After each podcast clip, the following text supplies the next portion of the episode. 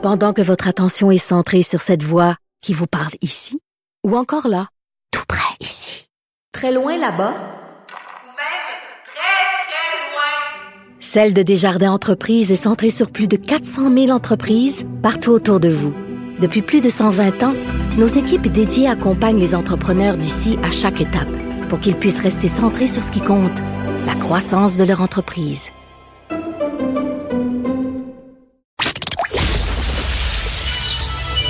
Les effronter. Deux heures où on relâche nos bonnes manières.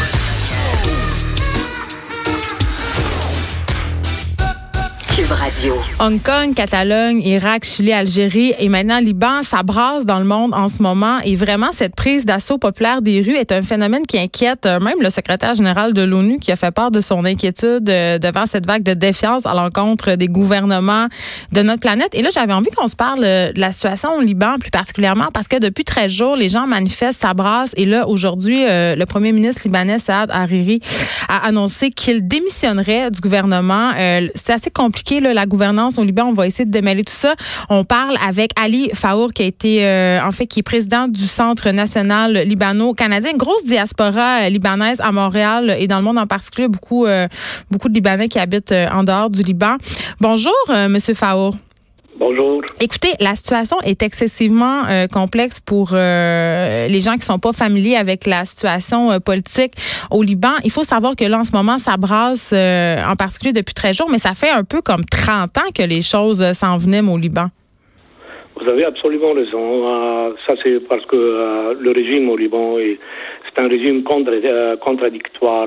C'est un régime confiant confessionnel, euh, c'est-à-dire euh, le pouvoir est euh, entre les mains de, la hmm. religion, des religions. C'est pour cela, si jamais vous regardez un peu l'histoire du Liban, depuis 1943 jusqu'à date, à toutes les 10-15 ans, il y a une guerre au Liban qui se répète, soit dans, lorsqu'on a eu l'indépendance en 1943, plus, puis tout d'un coup, en 56, il y a eu un soulèvement. Une guerre civile une petite euh, révolution guerre civile. Mm. Euh, en 58, c'était la même chose. Euh, en 75 encore. puis les guerres, ça se répète, ça se répète. C'est parce que à un certain moment donné, le régime au Liban, il ne veut pas passer du régime qui se partage entre les religions, mais c'est plutôt un régime qui veut être euh, dirigé par, euh, par les religions. Et c'est ce que fait une grosse différence au XXIe siècle. On ne peut plus accepter que, le, que, le, que la, la, religion s'implique à 100% dans la vie politique libanaise. Il faut passer à un certain moment donné de, dans, dans ce euh, dans, de, dans, la Constitution, de passer de, la religion vraiment à quelque chose euh, vraiment laïque. D'ailleurs, euh, en 89, quand on a voulu, ou quand les Libanais sont rejoints pour faire passer le pays d'un État euh, religieux, disons, parce que c'est toutes les, les religions. Vous savez bien qu'au Liban, il y a 17 euh, confessions, euh, c'est-à-dire les musulmans, c'est-à-dire ils se regroupent chiites, sunnites et druzes, les autres les chrétiens. C'est plutôt c'était 17 confessions. Et elles sont toutes représentées au gouvernement, si je ne m'abuse, non? C'est ça qui fait que ça devient excessivement compliqué. Oui, ça complique beaucoup les choses parce qu'on ne veut pas passer à la laïcité.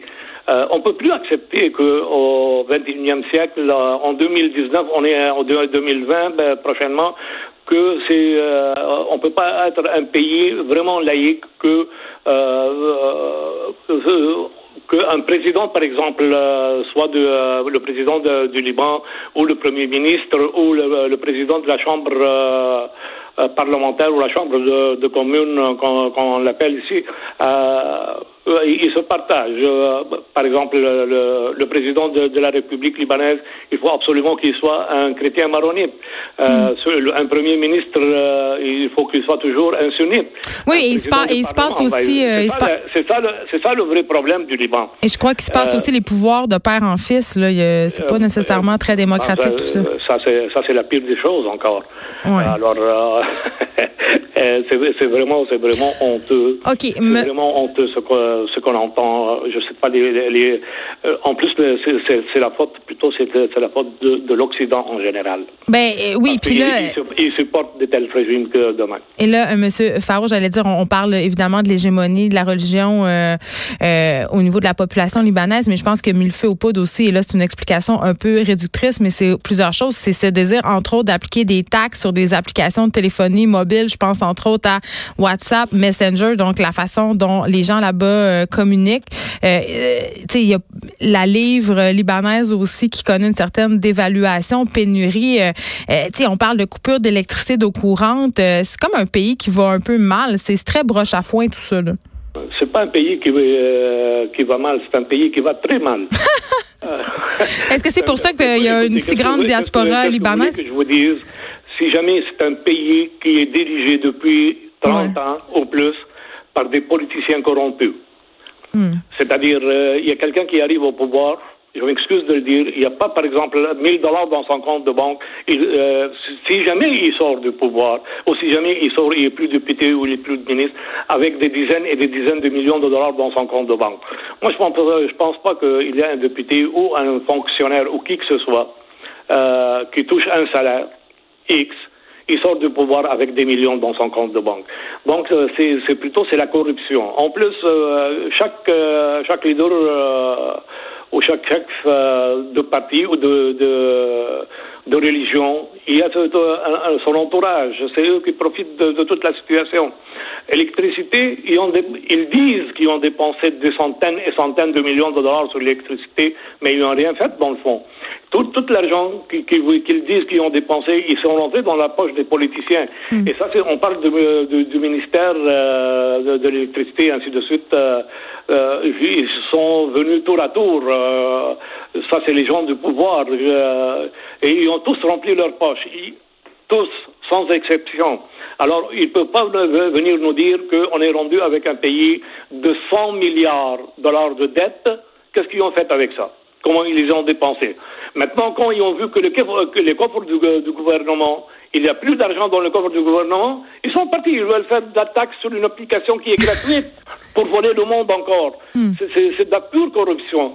C'est ça ce qui a poussé le monde euh, tout d'un coup à descendre dans les rues pour euh, réclamer le départ d'un gouvernement assez corrompu. Mais là, justement, M. Faour, est-ce que la diaspora libanaise voit ça d'un bon oeil, ce soulèvement, en ce sens que est-ce qu'on a l'impression que les choses vont s'arranger là-bas, que la corruption euh, va quitter le gouvernement et qu'on aura justement accès à cette laïcité dont on rêve depuis des années? Euh, je pense pas que le diaspora libanais euh, est en mesure euh, d'accepter ça. Même, Je, vais être, je vais être très franc avec vous. Mm. les gens, ils descendent dans les manifestations ici, puis tout d'un coup, chacun il veut commencer à, à parler d'une d'une affaire quelconque. Alors, ils sont pas pris encore. Ils sont pas pris pourquoi? Parce qu'on n'est pas passé au Liban encore disons, au nationalisme, au pays nationalisme. C'est-à-dire, on appartient au Liban, on n'appartient pas à la religion. Malheureusement, les Libanais, en majorité, en majorité. Je parle de la majorité parce qu'on parle, euh, si jamais vous voulez, de la gauche libanaise qui, a depuis euh, les années 80, euh, au début des années 80, après l'invasion israélienne au Liban, mhm. ils, étaient en train de, de perdre du terrain, du terrain, du terrain. Ils sont rendus maintenant minoritaires. Alors la majorité au Liban, c'est des gens qui qui se pointent derrière leur religion. Et celui qui se pointe derrière, euh, sa religion, il ne pense pas qu'il faut faire vraiment des changements. Quand tu touches aux avantages de la religion, tu vas voir, euh, il va se ranger premièrement derrière sa religion et non derrière le nationalisme, le Liban. Euh, le national, disons. Il faut vraiment savoir faire la différence entre la, la religion et le, le pouvoir euh, ou l'État ou euh, le, le, régime. Ça, c'est que, que, les gens, malheureusement, ils veulent rester toujours, ils appartiennent à leur religion. Comprends. Ils ne veulent pas euh, sortir de, de, de, de, leur peau de ça. Mais en tout cas, ils mettent il la... il y a un effort à faire.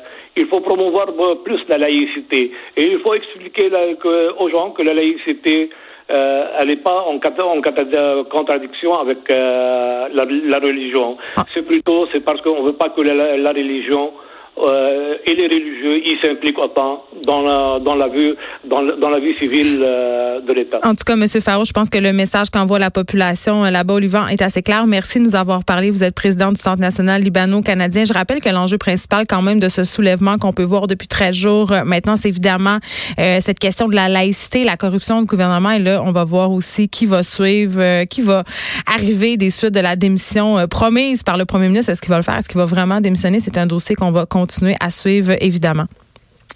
De 13 à 15, les effrontés. Cube